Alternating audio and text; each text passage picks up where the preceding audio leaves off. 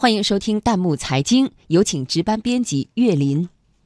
非洲这两天传来了好消息，被称为“工程师灾难”的北非最长隧道被中国公司打通，网友们惊呼：“中国方案有一套，修桥造路小 case。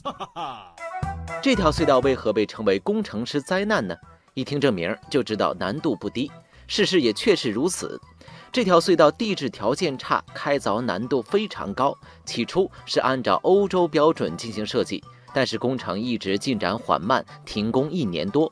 那有多难呢？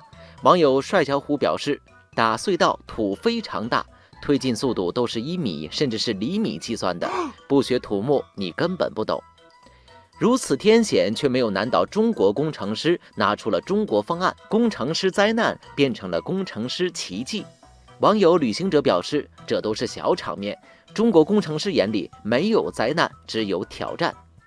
网友潮流男直接表示，修桥造路只服中国，试问还有谁不服？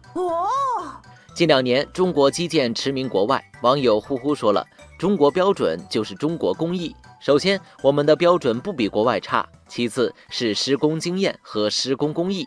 作为一个基建大国，这个根本不算事儿。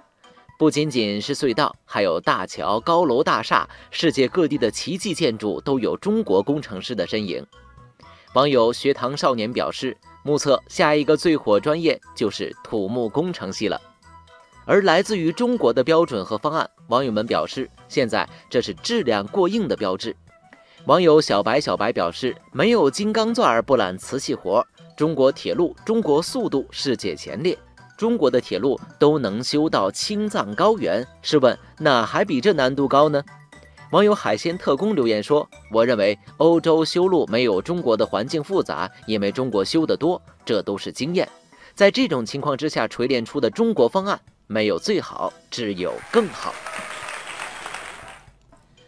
欢迎大家关注微信公众号“弹幕财经”，把您感兴趣的话题推荐给我们，或者发表您的观点，参与留言互动。我们将选择有价值、有意思的内容在节目中播出。